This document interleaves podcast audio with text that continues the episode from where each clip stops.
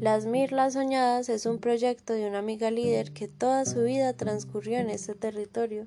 y que su trabajo se ha guiado por el amor y el sueño de que el barrio por lo menos aparezca en el mapa del POT o el PDL. Después de entrar al tranvía del Parque Bicentenario para subir al integrado que nos lleva a las escaleras de la Mirla por más o menos media hora, en este trayecto nos encontramos con un territorio que más del 60% de la población son jóvenes y que el mayor porcentaje es víctima, tanto que no es reconocido como un barrio sino como un asentamiento de comunidades desplazadas, donde su único lugar de juntanza, la cancha Las Mirlas, en Google Maps aparece como cancha al mosquito.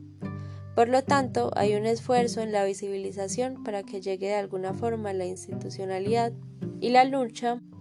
va enfocada a la juventud, sobre todo a esa juventud afro que habita mayoritariamente en el barrio y que se resisten por medio de sus ritmos y de sus bailes a los vejámenes de la guerra, aún sin espacio donde practicar salvo la cancha. El proyecto precisamente es al lado del parque, una casa cultural hecha por nosotros mismos con ladrillos ecológicos inspirados en la ludoteca de Don Arnulfo, en Bello Oriente.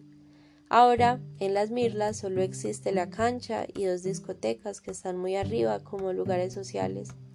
Además existe todavía mucho racismo del cual piensan luchar por medio del baile.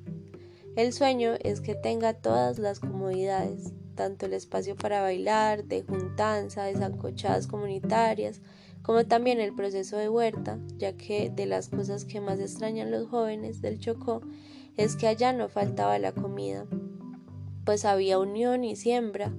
y sueñan con cocina, baño, espacio de reunión, espacio para el baile, huerta y muchas flores. Son lo que sueñan los jóvenes de las Mirlas y lo que nos mueve a un proyecto que construya un tejido social y fortalecernos en paz.